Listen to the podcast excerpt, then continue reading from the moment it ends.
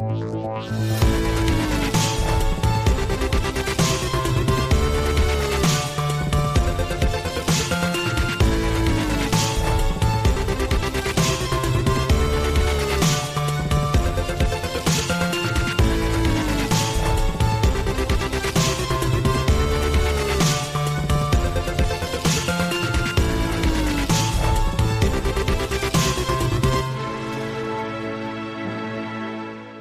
J'en parlais avec, euh, il y a quelques jours avec Laurent Berger, qui était à votre place, le patron de, secrétaire général de la CFDT. Il me dit non, la situation financière du régime des retraites ne, ne plaide pas, ne justifie pas de prendre en urgence, en tout cas, des mesures paramétriques fortes.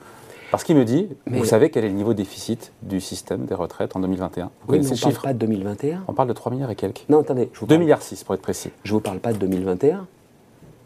Je vous parle des années qui viennent. Il n'y a pas d'urgence non plus. Ah mais attendez, mais ça se fait que progressivement. Vous n'allez pas passer du 1er euh, mai 2022 au 1er janvier 2023 à 65 ans. Ça s'est jamais passé comme ça. C'est progressivement parce qu'il faut aussi respecter les modes de vie, les prévisions de vie des uns et des autres. Ça se fait progressivement.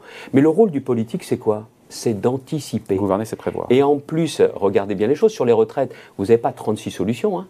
À moins de découvrir des mines d'or. Hein, c'est soit on baisse les pensions, soit on augmente les cotisations, soit on travaille plus longtemps. Voilà. Donc, donc on baisse le Il faudrait poser cette question aux Français d'ailleurs, en leur expliquant qu'il y a trois solutions possibles. Mais ils le, savent. Le vrai sujet, c'est qu'il n'y a pas eu non plus dans cette campagne la pédagogie. Je ne suis pas surpris qu'on vous dise 62 ans, 65 ans, vous préférez quoi? Bah, mais Moi, je préfère 62. le vrai sujet, c'est que si on vous explique clairement, euh, si vous ne faites pas ça, soit vous aurez des pensions plus basses, pas possible, soit des cotisations plus élevées, moins de pouvoir d'achat, bah, on se dit que si on vit plus longtemps, il faut accepter de travailler un peu plus longtemps. Pas pour tout le monde. Excusez-moi, mais nos fonctions, nos métiers, n'ont pas la même pénibilité que celui qui est ouvrier agricole, qui a le dos broyé parce qu'il a porté du lourd, ou celui qui est derrière un marteau-piqueur. C'est normal que lui parte plus tôt que nous. Cela dit, Xavier Bertrand, euh, le problème du financement des retraites n'est pas un problème de très long terme, hein, parce qu'il y a la bosse des, baby-boomers qui vont partir à la retraite, mais une fois que cet effet est passé, toutes les projections du Conseil d'orientation des retraites montrent que les, dépenses de retraite en proportion du PIB sont maîtrisées à long terme, notamment parce que d'ailleurs les pensions relatives des retraités vont, vont baisser par eh ben, rapport au salaire. C'est ça qu'on veut pas.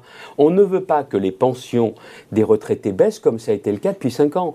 Je ne sais pas ce que les retraités ont fait à M. Macron, mais ils ne les aiment pas. Hein. Ça a commencé, l'augmentation de la CSG pour commencer. La garantie du pouvoir d'achat, elle a été, ce principe a été violé. Et comme il n'y a pas eu non plus euh, la réforme des retraites, les retraites complémentaires ont augmenté moins que l'inflation. Triple perte de pouvoir d'achat. Ça, c'est aux mains des partenaires sociaux. Hein. Non, les retraites complémentaires. Oui. Oui, mais attendez, pourquoi ils ont dû s'adapter? Parce qu'il n'y a pas eu de report de l'âge légal. Euh, Ce n'est pas les, partenaires sociaux qui un jour sont réveillés méchants. C'est tout simplement qu'ils tirent les conclusions de l'absence de, réforme de la part de l'État. Voilà. Donc encore une fois, ce pas des sujets faciles. Mais clairement, si vous voulez demain qu'on continue à toucher des, des bonnes pensions de retraite, et pourquoi c'est aussi important? Parce qu'en France, les pensions de retraite ne sont pas très élevées. Pourquoi? Parce que les salaires ne sont pas très élevés. Et voilà pourquoi aujourd'hui, ce qui est essentiel, c'est que l'on puisse avoir cette opération de vérité et de pédagogie. Vous avez entièrement raison.